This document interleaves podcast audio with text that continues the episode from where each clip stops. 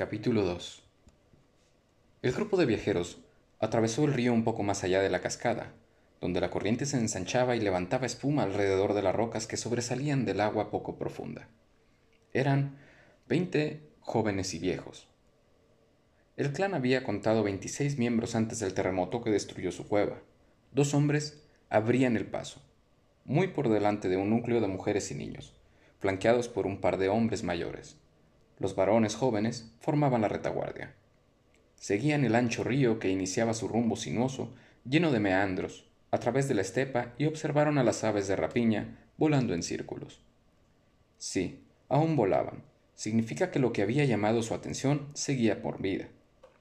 Los hombres que iban delante apretaron el paso para investigar. Un animal herido era presa fácil para los cazadores siempre que algún cuadrúpedo depredador no abrigara las mismas intenciones. Una mujer, más o menos a mediados de su primer embarazo, avanzaba delante de las demás mujeres. Vio a los dos hombres guía mirar al suelo y seguir su camino. Debe ser un carnívoro, pensó. El clan no solía comer animales carnívoros. Medía poco más de un metro y 35 centímetros de estatura. Era de huesos fuertes, robusta, patizamba pero caminaba erecta sobre unas fuertes piernas musculosas y unos pies planos. Sus brazos largos en proporción con el resto del cuerpo estaban encorvados como sus piernas. Tenía una ancha nariz en forma de pico, una mandíbula prognata que se proyectaba como un hocico y carecía de barbilla. Su frente baja era estrecha e inclinada, y su cabeza larga y grande descansaba sobre un cuello corto y grueso. En la nuca tenía un nudo huesudo, un promontorio occipital que acentuaba su perfil posterior. Un vello suave, corto y moreno, con tendencia a rizarse, cubría sus piernas y hombros, y corría a lo largo de la parte superior de su espalda. Al llegar a la cabeza, se convertía en una cabellera pesada, larga y bastante tupida. La mujer estaba perdiendo ya su palidez invernal a cambio de un tostado veraniego. Sus ojos grandes, redondos y oscuros, profundamente sumidos bajo unas cejas prominentes, estaban llenos de curiosidad, cuando aceleró el paso para ver lo que los hombres habían dejado atrás.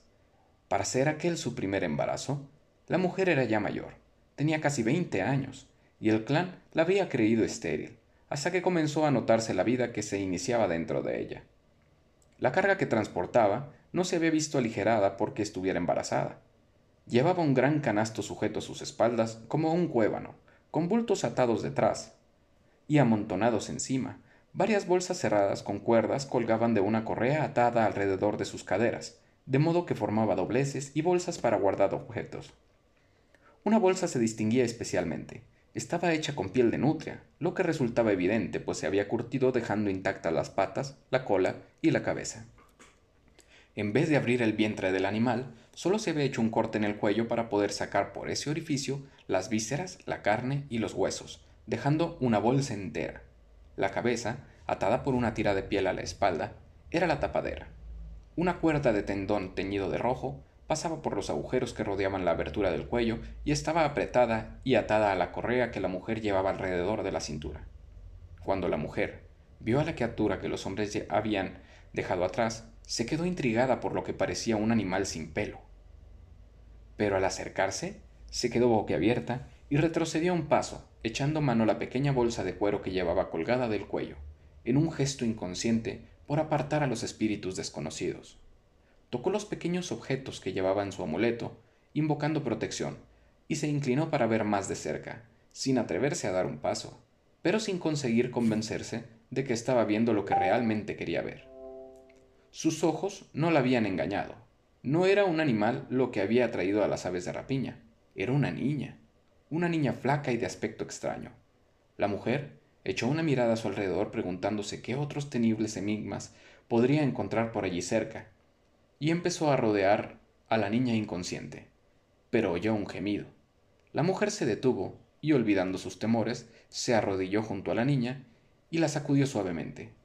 La curandera comenzó a desatar la cuerda que mantenía cerrada la bolsa de nutria tan pronto como vio la infección de los arañazos y la pierna hinchada al rodar la niña sobre sí misma. El hombre que iba a la cabeza de la tribu miró hacia atrás y vio a la mujer arrodillada junto a la niña. Volvió sobre sus pasos. Isa, ven, ordenó. Huellas de león cavernario, más adelante. Es una niña, Brun. Está herida, pero no muerta, replicó. Brun miró a la niña flaca, de frente alta, nariz pequeña y rostro curiosamente plano. No es del clan, dijo el jefe con un ademán seco y cortante, y se volvió para reanudar su marcha. Brun es una niña, y está herida. Morirá si la dejamos aquí. Los ojos de Isa suplicaban mientras se expresaba con gestos de sus manos. El jefe del pequeño clan se quedó mirando a la mujer que imploraba. Era mucho más alto que ella, medía más de metro y medio. Sus músculos eran pesados y potentes, su pecho abultado y sus piernas fuertes y arqueadas. Su estereotipo era similar, aunque más pronunciado. Nariz más grande, un arco superciliar más abultado, sus piernas, estómago y pecho, así como la parte superior de su espalda, estaban cubiertos de pelos morenos y ásperos, que no constituían una pelambre, pero casi casi. Una barba tupida ocultaba su mandíbula sin barbilla. Su manto también se parecía al de ella, pero no era tan completo. Era más corto y estaba atado de distinta manera, con menos dobleces y bolsas para guardar cosas. No llevaba carga alguna, solo su manto exterior de pieles, colgado de su espalda por una ancha banda de cuero enrollada a su fuerte, inclinada, y sus armas. Sobre su muslo había una cicatriz, ennegrecida como un tatuaje, más o menos en forma de U, con los rasgos superiores hacia afuera, era la marca del bisonte, su tótem. No necesitaba señal ni adorno alguno para poder ser identificado como líder. Su porte y la diferencia con la que los demás demostraban evidenciaba suficientemente su posición. Retiró del hombro el garrote que llevaba, era una larga pata delantera de caballo, y lo apoyó en el suelo sosteniéndolo contra su muslo. Isa comprendió que estaba considerando seriamente la súplica que ella había hecho. Esperó tranquilamente disimulando su, agitación para dejarle pensar. Brun dejó en el suelo su pesada lanza de madera, apoyando el mango sobre su hombro, con la afilada punta endurecida al fuego y hacia arriba, y ajustó las boleadoras que llevaba colgadas junto al cuello, junto con su amuleto, para que las tres bolsas, bolas de piedra, se equilibraran mejor. Entonces, la correa que rodeaba su cintura sacó un pedazo de gamuza flexible, unido en ambos extremos y abultado en el medio para guardar piedras destinadas a la onda, y se puso a tirar de la suave piel con sus manos, reflexionando. A Brun no le gustaba tomar decisiones apresuradas respecto a nada insólito que pudiera afectar a su clan, especialmente ahora que estaba sin hogar, y resistió al impulso de negarse a buenas a primeras. Debería haber supuesto que Isa querría ayudarla, pensó. Incluso ha hecho uso de su magia curativa algunas veces con animales, sobre todo con crías. Se va a contrariar si no le permito ayudar a esta niña. Que sea del clan o de los otros es lo de menos. Lo único que ve es una criatura herida. Bueno, quizá esto haga que sea una curandera tan buena. Pero curandera o no, solo es una mujer. ¿Qué importa que se moleste? Isa se cuidará mucho de exteriorizarlo, y ya tenemos suficientes problemas sin una enferma extraña. Pero la sabrá su tótem y todos los espíritus también estarán más enojados si ella se ve contrariada. Si encontramos una cueva... No, cuando encontremos otra cueva, Isa tendrá que elaborar la bebida para la ceremonia de la cueva. Y si comete algún error por estar preocupada, los espíritus enojados pueden hacer que todo salga mal, y ya están suficientemente enojados. No debe salir mal en la ceremonia de la nueva cueva. Pues que recoja la niña, se dijo. Pronto se cansará de llevar a cuestas esa carga adicional. La niña se encuentra tan mal que ni siquiera la magia de mi hermana será lo suficientemente fuerte para salvarla. Brun volvió a meter la onda en la correa que le servía de cinturón.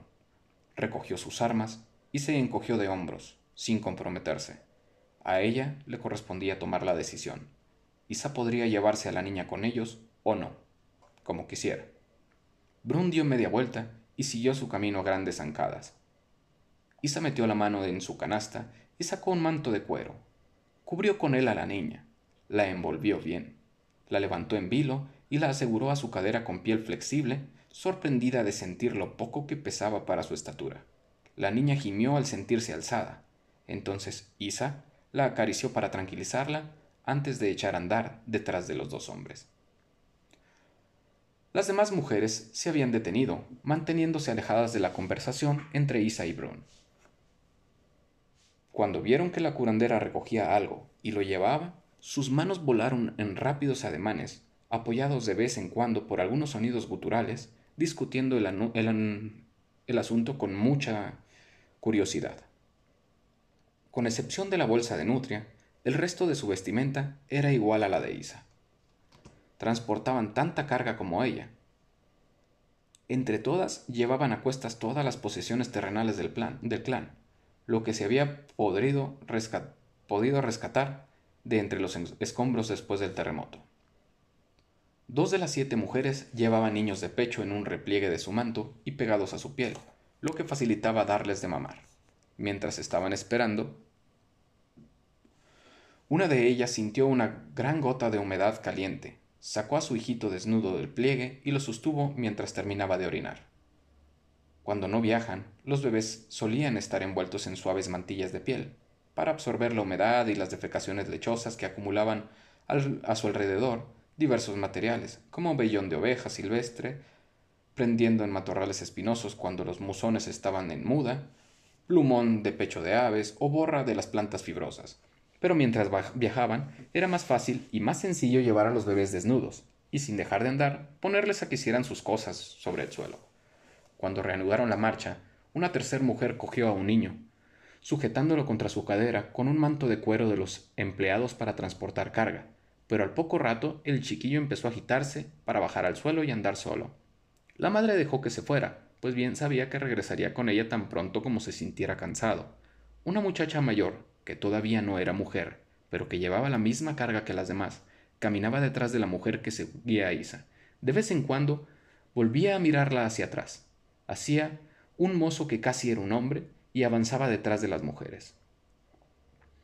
Este se las arreglaba para dejar entre ellas y él suficiente distancia para que pareciera que formaba parte del grupo de tres cazadores que constituían la retaguardia, y no del grupo de los niños. Se parecía por poder llevar también él alguna pieza de caza, y envidiaban al viejo, uno de los que flanqueaban a las mujeres, que llevaba una enorme liebre al hombro, derribada con una piedra de su onda. Los cazadores no eran la única fuente de alimentos para el clan.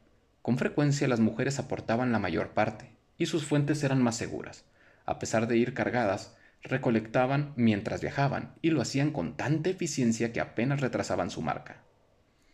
Una mancha de lirios diurnos era prontamente despojada de capullos y flores, y las raíces, nuevas y tiernas, quedaban al punto desenterradas con unos cuantos golpes de palo de cavar. Las raíces de espadaña, arraigadas bajo la superficie de aguas pantanosas, era todavía más fácil de arrancar. Si no hubieran estado de viaje, las mujeres hubieran tenido un buen cuidado de tomar nota de la ubicación de las altas plantas talludas para volver, cuando la estación estuviera más avanzada, a recoger los brotes tiernos de la parte superior como verdura. Más adelante aún, el polen amarillo, mezclado con el almidón obtenido de las fibras de las raíces viejas mojadas, se convertía en unos bizcochos pastosos sin levadura.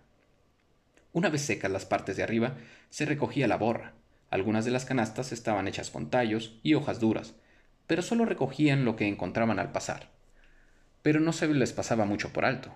Cortaban los brotes nuevos y las hojas tiernas del trébol, la alfalfa, del diente de león, arrancaban las púas del carto antes de cortarlo y recogían algunas bayas y frutas tempranas. Los agudos palos de cavar estaban constantemente ocupados, y nada quedaba a salvo de su punta en las hábiles manos femeninas empleaban como palancas para dar vuelta a los troncos caídos en busca de tritoncillos y deliciosos gusanos gordos. Pescaban moluscos de agua dulce en los ríos y acercaban a la ribera para facilitar su captura. Extraían de la tierra diversidad de bulbos, tubérculos y raíces. Todo ello iba siendo depositado en los prácticos repliegues de los mantos de las mujeres o en algún rincón vacío de sus canastas. Las hojas verdes servían para envolver. Algunas de ellas, como las de bardana, se cocían como verduras, también recogían leña seca, ramillas y hierba, así como el excremento de los herbívoros. Aun cuando la selección sería más variada, una vez el verano avanzaba, había alimentos abundantes, para quien sabía dónde buscar. Isa levantó la mirada, cuando un anciano de más de treinta años llegó cojeando hacia ella una vez que hubieran reanudado la marcha.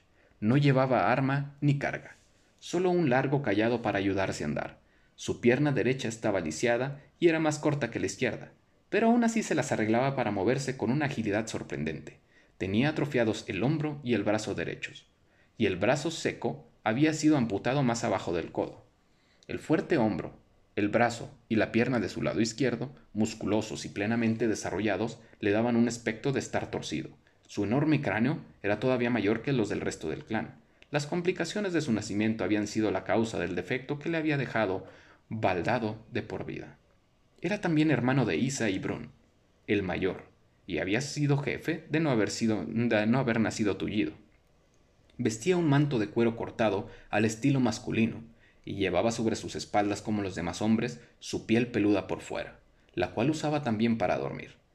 Pero de la correa que rodeaba la cintura llevaba colgadas varias bolsas, y un manto del mismo estilo del que empleaban las mujeres, envolvía un gran bulto que cargaba la espalda.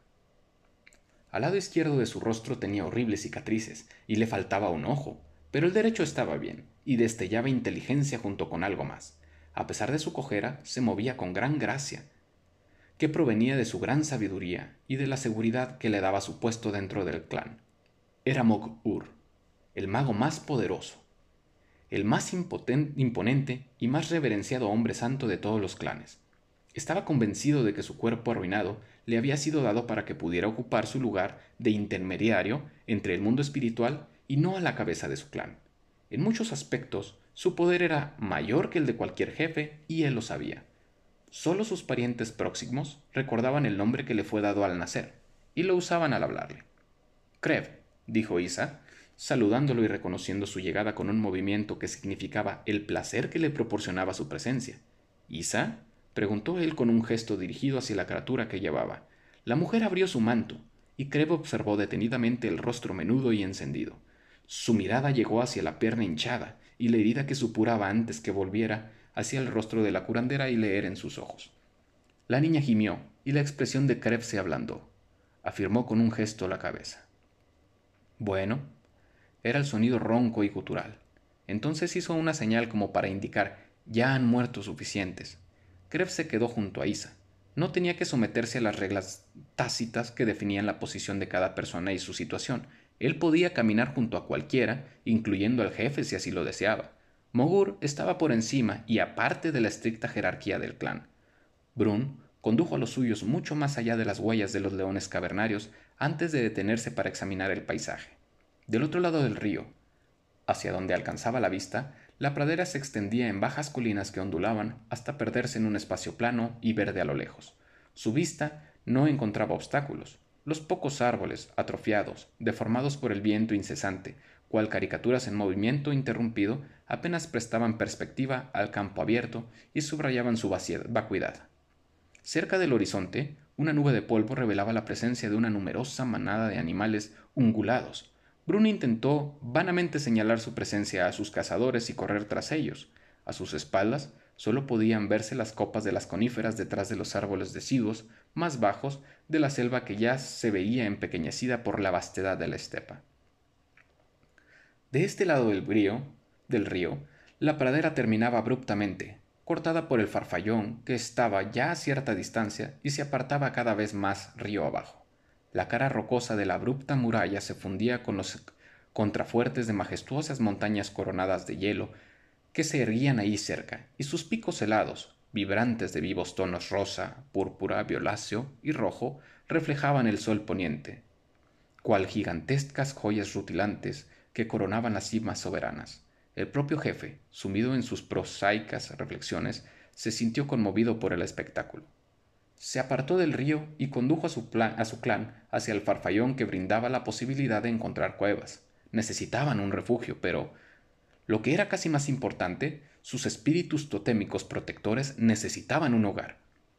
Si es que no habían abandonado ya al clan, estaban furiosos. El terremoto así lo demostraba, tan furiosos como para causar la muerte de seis de sus miembros y haber destruido su hogar.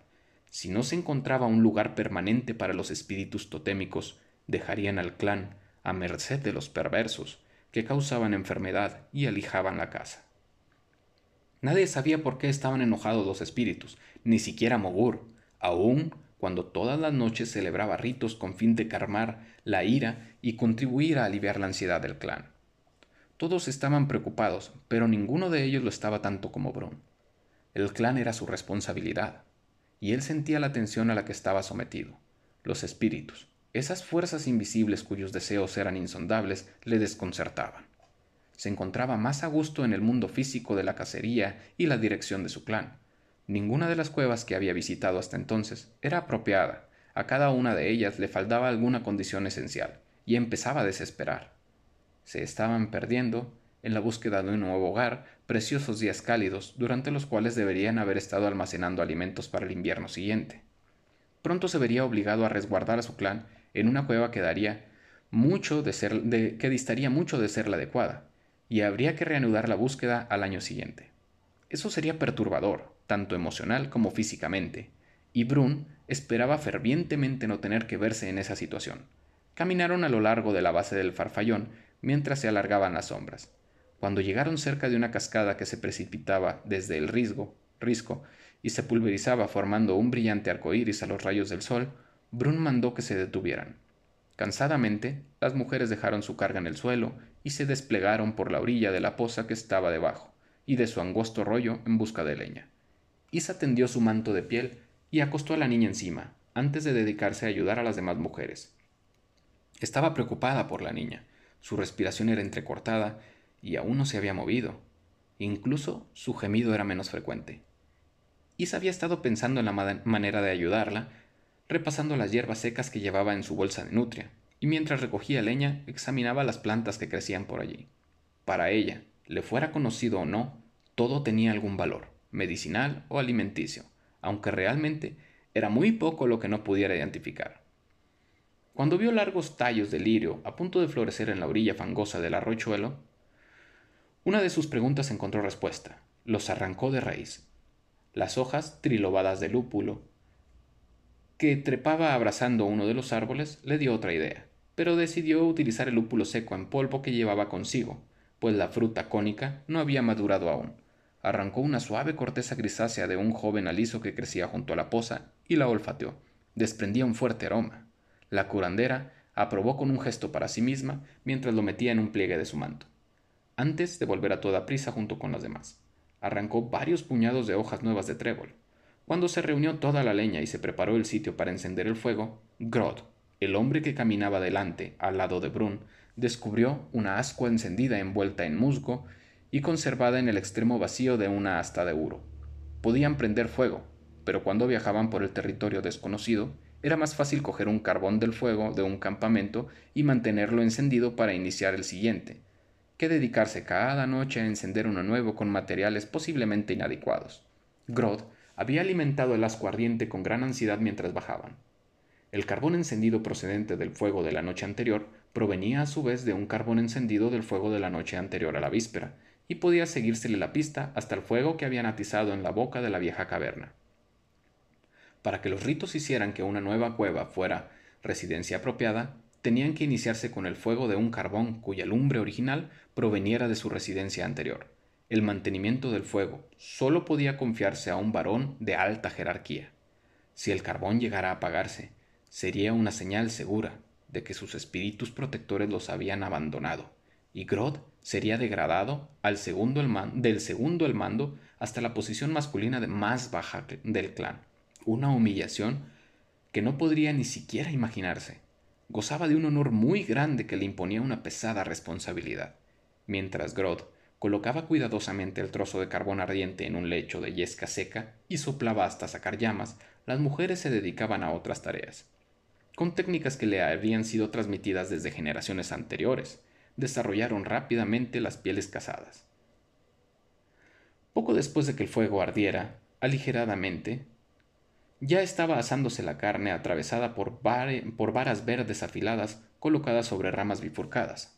El calor era tan fuerte que tostaba rápidamente por fuera, dejando el jugo adentro, de modo que cuando el fuego convirtió la leña en carbón, poco quedaba que pudieran consumir las llamas. Con los mismos afilados cuchillos de piedra que empleaban para despellejar y cortar la carne, las mujeres raspaban y rebanaban raíces y tubérculos, llenaron de agua recipientes tejidos tupidamente a prueba de filtraciones y cuencos de madera, e introdujeron en ellos piedras calientes. Cuando éstas enfriaban, volvían a ponerlas al fuego, al mismo tiempo que introducían otras ya calientes en el agua para que hirviera y se cocieran las verduras, tostaron gordos gusanos hasta que se tornaron crujientes, y asaron lagartijas hasta que su ruda piel se ennegreció y estalló, dejando a la vista jugosas porciones de carne bien cocida. Isa efectuó sus propios preparativos mientras le ayudaba a hacer la comida. En un cuenco de madera que había vaciado en un trozo de tronco muchos años atrás, puso agua a hervir, lavó las raíces de lirio y las masticó hasta hacer con ellas una pulpa que escupió dentro del agua hirviendo. En otro cuenco, una parte de quijada inferior de gamo, en forma de taza, aplastó las hojas de trébol, midiendo cierta cantidad de lúpulo, de lúpulo en polvo en su mano. Hizo tiritas la corteza de aliso y la vertió encima del agua hirviendo. Entonces molió carne seca y dura de las raciones de reserva para emergencias hasta formar una tosca papilla entre dos piedras, mezclando después la proteína concentrada con agua que había servido para cocer las verduras, en un tercer cuenco. La mujer que había caminado detrás de Isa echaba de vez en cuando una mirada hacia ésta, con la esperanza de que hiciera algún comentario. Todas las mujeres, y también los hombres, aun cuando no lo manifestaran, estaban consumidos por la curiosidad. Habían visto a Isa recoger a la niña, y todos habían encontrado alguna buena razón para pasar al lado de la piel de Isa una vez establecido el campamento. Se especulaba mucho sobre la razón de que la niña estuviera allí, sobre dónde estaría el resto de su gente y por encima de todo, por qué le habría permitido Brun que Isa se trajera consigo una niña que obviamente era de los otros. Evra sabía mejor que nadie lo presionado que se sentía Brun, era ella quien trataba de aliviar sus tensiones de su cuello y sus hombros a fuerza de masajes, y era ella quien soportaba el peso de su humor nervioso, tan raro en el hombre que era su compañero. Brun era conocido por su autodominio, y ella sabía que lamentaba sus estallidos aun cuando no incrementaría su falta admitiéndolo. Pero Ebra misma se preguntaba por qué habría permitido que aquella criatura viniera con ellos especialmente cuando cualquier desviación de la conducta normal podría exacerbar la ira de los espíritus. Por mucha curiosidad que sintiera, Ebra no hizo preguntas a Isa, y ninguna de las demás mujeres gozaba de posición suficientemente alta para considerar siquiera la, la posibilidad de hacerlo. Nadie se molestaba, nadie molestaba a una curandera cuando ésta se encontraba tan visiblemente ocupada en su magia, e Isa, por su parte, no estaba de humor para charlar ociosamente. Su preocupación estaba centrada en la niña que necesitaba ayuda. También Krev estaba interesado en la niña, pero Isa agradecía su presencia. Le observó con silenciosa gratitud cuando el mago se acercó a la niña inconsciente. La, contempló reflexivamente un rato y después, apoyándolo con su báculo contra una roca, se puso a hacer movimientos ondulantes por encima de ella, con su única mano, una invocación a los espíritus benévolos para que le ayudaran a restablecerse. La enfermedad y los accidentes eran manifestaciones misteriosas de la guerra entre los espíritus. La magia de Isa procedía de espíritus protectores que actuaban por intermedio de ella, pero ninguna curación resultaba completa sin el hombre santo. Una curandera era un simple agente de los espíritus, un mago intercedía directamente ante ellos. Isa no sabía por qué le preocupaba tanto una niña tan diferente del clan, pero deseaba que viviera. Una vez que Mogur hubo terminado, Isa cogió a la niña en sus brazos y la llevó hacia la poza que había frente al pie de la cascada. La sumergió toda, dejando solo la cabeza fuera y lavó la tierra, el lodo seco que cubría el delgado cuerpecillo. El agua fría despertó a la niña, pero estaba delirando, se agitaba, se retorcía, llamaba y emitía sonidos diferentes a todo lo que se había oído anteriormente. Isa estrechó a la niña contra su cuerpo mientras regresaba emitiendo agradables murmullos que sonaban a suaves gruñidos. Con serenidad, a la vez que con experimentada eficacia, Isa lavó las heridas con un trozo de piel de conejo porosa, previamente empapada en el líquido caliente que había hervido la raíz del lirio. Entonces quitó la pulpa roja, la puso directamente sobre sus heridas y cubrió con la piel de conejo y envolvió la pierna de la niña en tiras de suave gamuza para mantener la cataplasma en su sitio. Sacó del cuenco del hueso el, trébol molido, las tiras de corteza de aliso y las piedras con una ramita en forma de horquilla, y lo puso a enfriar junto al tazón de caldo caliente. Krev hizo un ademán interrogativo hacia los tazones. No era una pregunta directa, ni siquiera Mogur preguntaría directamente a una curandera acerca de su magia. Solo revelaba interés. A Isa no le importaba que su hermano mostrara interés en él. Mejor que nadie apreciaba su sabiduría. Empleaba algunas de las mismas hierbas que ella, pero para diferentes fines, excepto en las reuniones de los clanes, donde había otras curanderas, Hablar con Krev era lo más parecido a una discusión con un colega profesional. Esto destruye los malos espíritus que causan la infección, explicó Isa con gestos, señalando la solución antiséptica de raíz de lirio. Una cataplasma de raíz extrae los venenos y ayuda a sanar la herida. Cogió el cuenco de hueso y metió dentro un dedo para comprobar la temperatura. El trébol fortalece el corazón para combatir contra los malos espíritus, lo estimula. Isa articulaba pocas palabras cuando hablaba, y lo hacía sobre todo para dar énfasis a lo que decía. La gente del clan no podía articular suficientemente bien como para tener un lenguaje verbal completo. Se comunicaba más bien mediante gestos y movimientos, pero su lenguaje mímico era plenamente comprensible y abundaba en matices. El trébol es alimento. Anoche lo comimos, señaló Kreb. Sí, asintió Isa, y también esta noche. La magia consiste en la manera de prepararlo. De un manojo grande hervido en poca agua se extrae lo necesario y se tiran las hojas. Kreb hizo señas de que comprendía y ella prosiguió. La corteza de aliso limpia la sangre, la purifica, saca los espíritus que la envenenan. También has empleado algo de tu bolsa de medicinas. Lúpulo pulverizado, los conos maduros con pelillos, para calmarla y hacer que se duerma, mientras pelean los espíritus, ella necesita descansar. Creva sintió nuevamente con la cabeza estaba familiarizado con las virtudes soporíficas del lúpulo, que producían un estado de euforia leve en otro uso distinto. Aunque siempre le interesaban los tratamientos de Isa, pocas veces revelaba nada respecto a las maneras que él mismo utilizaba la magia vegetal. Esos conocimientos esotéricos eran para los mogures y sus acólitos, no para las mujeres, aunque fueran curanderas. Isa sabía mucho más sobre las propiedades de las plantas que él, y Mogur tenía miedo de que ella dedujera demasiado. Sería muy poco propicio que adivinara mucho acerca de su magia. ¿Y el otro tazón? preguntó. Es solo caldo. La pobre criatura estaba medio muerta de hambre. ¿Crees tú que haya ¿Qué crees tú que haya podido sucederle? ¿De dónde vendrá? ¿Dónde estará su gente? Seguramente anduvo vagando por ahí días enteros. Solo los espíritus lo saben, replicó Mogur. ¿Estás segura de que tu magia curativa ¿Obrará en ella? No es del clan. Debería obrar. También los otros son humanos. ¿Recuerdas que nuestra madre nos contaba la historia de aquel hombre con un brazo roto al que su madre ayudó? La magia del clan surtió efecto en él, aun cuando decía nuestra madre que tardó en recuperarse de la medicina para dormir más tiempo de lo que esperaba. Es una lástima que nunca hayas conocido a la madre de nuestra madre. Era una curandera tan buena que venía gente de los demás clanes para consultarla.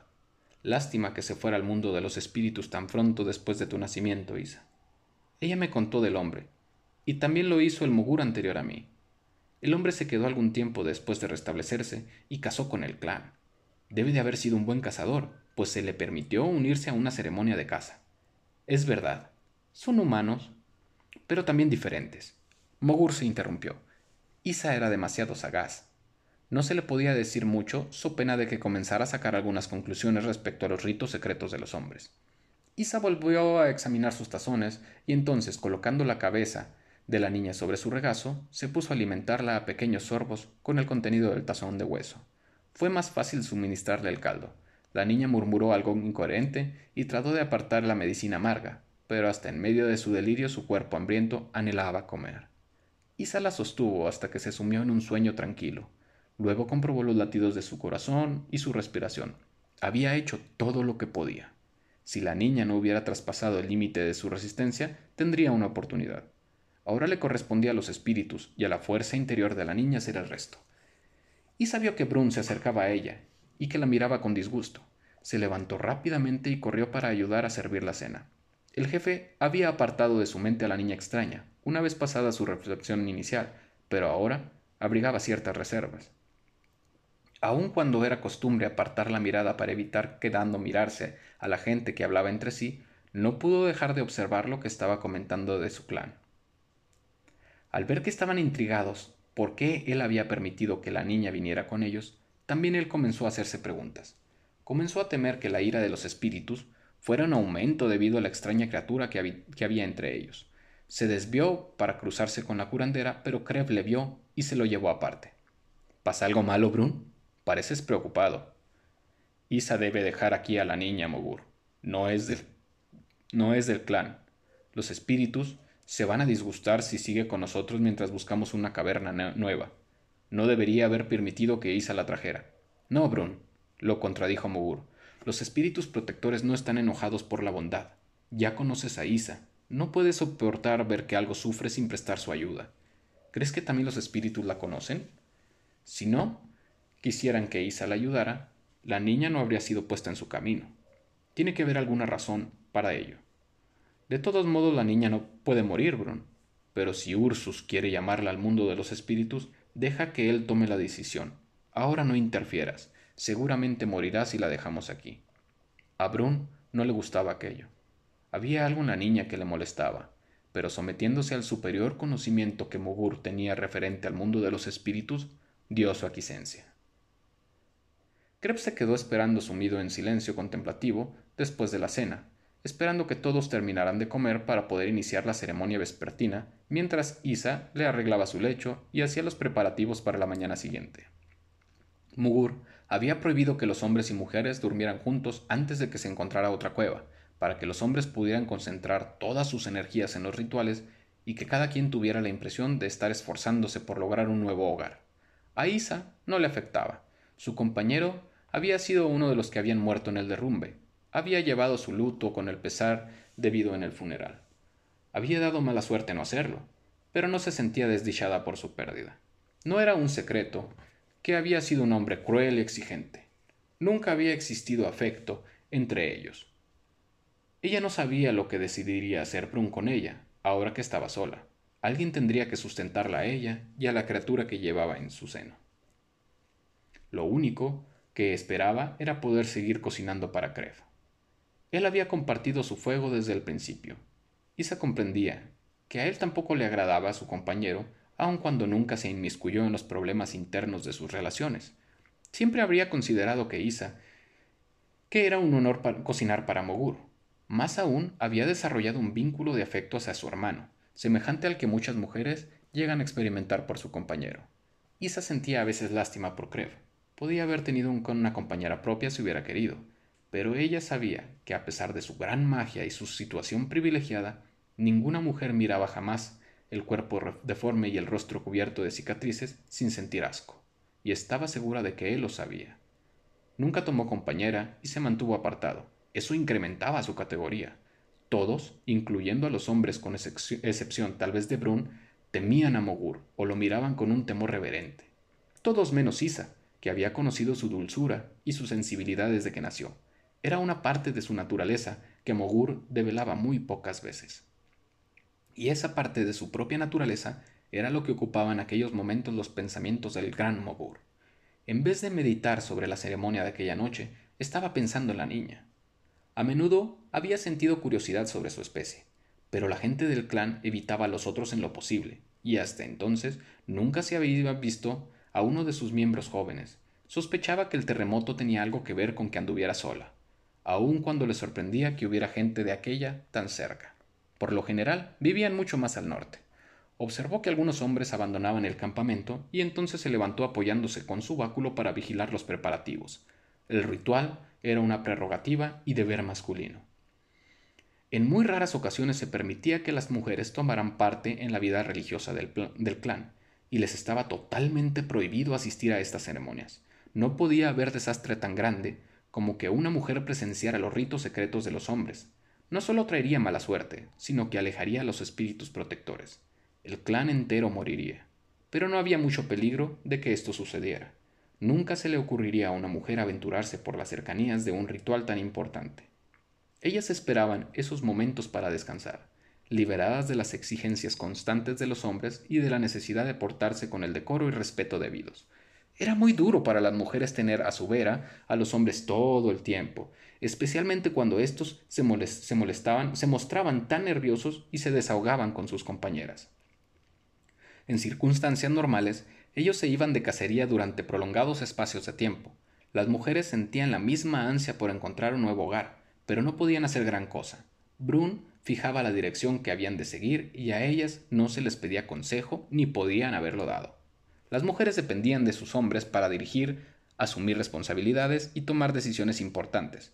El clan había cambiado tan poco en casi cien mil años que ahora todos se sentían incapaces de cambiar, y comportamientos que otrora fueran adaptaciones de conveniencia se habían quedado fijados genéticamente. Tanto hombres como mujeres aceptaban su responsabilidad.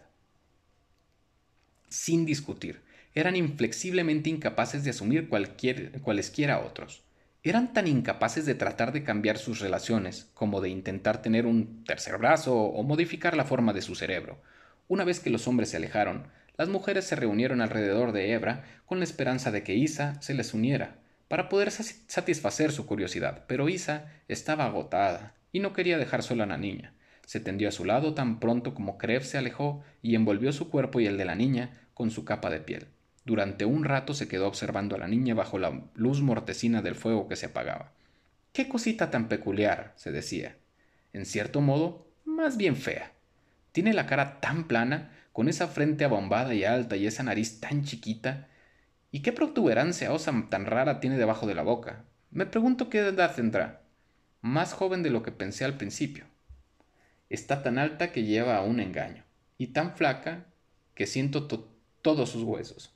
Pobre criatura. ¿Cuánto llevará sin comer, pagando por ahí sola? Isa rodeó con su, con su brazo protector a la criatura. La mujer que había ayudado incluso a crías de animales no podía ser menos por la flacucha y desnutrida niña. El tierno corazón de la curandera se volcó sobre la vulnerable criatura.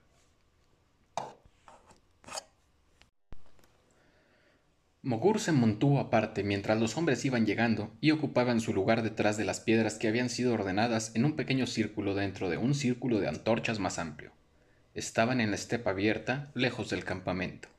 El mago esperó a que todos los hombres hubieran tomado asiento y un poco más y entonces avanzó al centro del círculo con una rama de madera aromática ardiendo.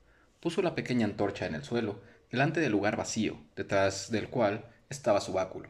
Se quedó muy erguido sobre su pierna buena, en medio del círculo, y miró por encima de las cabezas de los hombres sentados, a lo lejos con una mirada soñadora y desenfocada, como si estuviera viendo con su único ojo el mundo que para los demás era invisible. Envuelto en su gruesa piel de oso cavernario, disimulaba las formas irregulares de su cuerpo asimétrico, conformaba una presencia imponente, aun cuando era extrañamente irreal. Un hombre y, sin embargo, con su forma distorsionada, no del todo un hombre, ni más ni menos, sino diferente. Sus mismas deformidades le presentaban una cualidad sobrenatural que nunca era tan aterradora como cuando Mogur dirigía una, una ceremonia. De repente, con un gesto ceremonioso, presentó una calavera, la sostuvo muy por encima de su cabeza con su fuerte brazo izquierdo y la hizo girar lentamente formando un círculo completo, para que todos y cada uno de los hombres pudieran ver la forma grande, característica, abombada. Los hombres se quedaron mirando la calavera del oso cavernario que brillaba, en su blancura, la luz vacilante de las antorchas. La puso frente de la pequeña antorcha que había en el suelo y se agachó detrás de ella cerrando el círculo. Un joven, que se encontraba a su lado, se puso en pie y cogió un cuenco de madera. Tenía más de once años, y la ceremonia de su virilidad se había verificado poco antes del terremoto. Grubb había sido escogido como acólito cuando era pequeño, y a menudo había auxiliado a Mugur en los preparativos, pero los acólitos no podían tomar parte en una ceremonia real mientras no fueran hombres. La primera vez que Gov desempeñó su nuevo papel fue después de iniciada la búsqueda y todavía estaba nervioso. Encontrar una cueva tenía para Gov significado especial. Era su oportunidad para aprender del propio gran Mugur los detalles de una ceremonia que se celebraba pocas veces y que era difícil de describir, mediante la cual una caverna se volvía aceptable como residencia. De niño tenía, temía al mago, aun cuando comprendía el honor que representaba haber, sido elegido. Desde entonces, el joven había aprendido que el inválido no era solamente el más experto mogur de todos los clanes, sino que además Tenía un corazón dulce y amable debajo de su aspecto austero. Gov respetaba a su mentor y lo amaba. El acólito había comenzado a preparar la bebida que había en el cuenco tan pronto como Brun dio órdenes de detenerse. Comenzó machacando entre dos piedras plantas enteras de datura. La parte difícil consistía en calcular la cantidad y proporción de hojas, tallos y flores que habían de emplearse. Se echaba agua hirviendo sobre las plantas machacadas y la mezcla que quedaba en maceración hasta la ceremonia. Gov había vertido la fuerte infusión de datura en un cuenco especial de ceremonias, filtrándola entre sus dedos, justo antes de que Mogur ingresara en el círculo y esperaba ansiosamente que el hombre santo diera su aprobación con un movimiento de cabeza. Mientras Gov lo sostenía, Mogur tomó un sorbo, aprobó con, su, con un gesto y después bebió. Gov exhaló un suspiro sordo de alivio. Entonces fue pasando el cuenco a cada uno de los hombres por orden jerárquico, comenzando por Brun. Él lo sostenía mientras bebían, controlando la parte que cada uno tomaba, y fue él el último en beber. Mogur esperó que Gov se sentara y entonces hizo una seña. Los hombres empezaron a golpear la tierra rítmicamente con un extremo romo de sus lanzas. El sordo golpeteo de las lanzas pareció intensificarse cada vez más hasta que no se oyó ningún otro sonido. Todos se sintieron contagiados por aquel redoble regular. Después se pusieron en pie y comenzaron a moverse siguiendo el compás. El hombre santo contemplaba la calavera y su intensa mirada atrajo la atención de los hombres hacia la reliquia sagrada, como si él los obligara. Determinar el momento oportuno era lo fundamental, y él era maestro de la oportunidad. Esperó justo lo suficiente para que la tensión alcanzara su cima, un poco más, y este punto de máxima inflexión se habría disipado, y entonces miró a su hermano, el hombre que encabezaba el clan. Brun se puso de cuclillas delante de la calavera. Espíritu del bisonte, Totem de Brun, entonó Mugur. En realidad solo pronunció una palabra, Brun. Lo demás lo dijo de sus gestos, con su única mano, sin vocalizar ninguna palabra más. Todo lo que vino después fueron movimientos formales, el viejo lenguaje mudo empleado para comunicarse con los espíritus y con otros clanes, cuyas pocas palabras guturales y gestos de las manos eran distintos. Con símbolos silenciosos, Mogur imploró al espíritu del bisonte que les perdonara cualquier, cualesquiera faltas que hubieran cometido y que le hubieran ofendido, y solicitaba su ayuda. Este hombre ha honrado siempre a los espíritus, gran bisonte, siempre ha conservado las tradiciones del clan. Este hombre es un jefe fuerte, un jefe sabio, un jefe justo y un buen cazador, buen proveedor, hombre que se controla, digno del poderoso bisonte. No abandones a este hombre, orienta al jefe hacia un nuevo hogar un lugar en el que el espíritu del bisonte se encuentre a gusto. Este clan implora la ayuda del tótem de este hombre, concluyó el hombre santo. Entonces miró al segundo al mando, mientras retrocedía Brun. Grod se agachó delante de la calavera del oso cavernario. Ninguna mujer podía ser autorizada a presenciar la ceremonia, a enterarse de que sus hombres, que mandaba con fuerza impertérrita, rogaban y suplicaban a los espíritus invisibles de la misma manera que las mujeres rogaban y suplicaban a los hombres. El espíritu del oso pardo, tótem de Gron. Comenzó una vez más el mogur y procedió a una súplica formal similar a la dirigida al tótem de Grot. A continuación hizo lo mismo con todos los demás hombres, uno por uno. Cuando terminó, siguió contemplando la calavera mientras los hombres golpeaban la tierra con sus lanzas, dejando nuevamente que la tensión se acumulara. Todos sabían lo que vendría después ya que la ceremonia no cambiaba nunca. Era la misma, noche tras noche, pero aún así estaban a la expectativa. Esperaban que Mogur apelara al espíritu de Ursus, el gran oso cavernario, su tótem personal y el más reverenciado entre los espíritus. Ursus era algo más que el tótem de Mogur, era el tótem de todos, y más que tótem, era Ursus el que hacía de ellos un clan. Era el espíritu supremo, el protector supremo, la veneración hacia el oso cavernario era el factor común que los unía, la fuerza que soldaba a todos los clanes autónomamente organizados en un solo pueblo, el clan del oso cavernario. Cuando el mago tuerto juzgó el momento oportuno, hizo una seña. Los hombres dejaron de golpear y se sentaron detrás de sus piedras, pero el obsesivo ritmo del golpeteo anterior corría por su sangre y seguía retumbando en sus cabezas. Mogur buscó en una pequeña bolsa y sacó una pulgarada de esporas secas de licopodio. Manteniendo su mano por encima de la antorcha pequeña, se inclinó hacia adelante y sopló al tiempo que las dejaba caer sobre la llama. Las esporas se encendieron y cayeron espectacularmente brillantes, alrededor de la calavera, en un fulgor de luz de magnesio, en agudo y constante, en agudo contraste con la oscuridad de la noche. La calavera brilló. Pareció cobrar vida y en verdad lo hizo para aquellos hombres cuyas percepciones estaban modificados por los efectos de la datura. Una lechuza ululó en el árbol próximo como si alguien se lo hubiera ordenado, agregando su sonido inquietante al pavoroso esplendor. Gran Ursus, protector del clan, dijo en mago con sus gestos formales. Muestra a este clan un nuevo hogar, lo mismo que otro el oso cavernario mostró al clan cómo vivir en cuevas y cubrirse con pieles. Protege a tu clan de la montaña de hielo, el espíritu de la nieve granulada que la creó y del espíritu de las ventiscas su compañero. Este clan quiere suplicar al gran oso cavernario que nada malo le suceda mientras esté sin hogar. A ti el más venerado de todos los espíritus, tu clan, tu pueblo, pide al espíritu espíritu del poderoso Ursus que se una a él mientras realiza su viaje hacia el principio. Entonces Mugur utilizó el poder de su gran cerebro.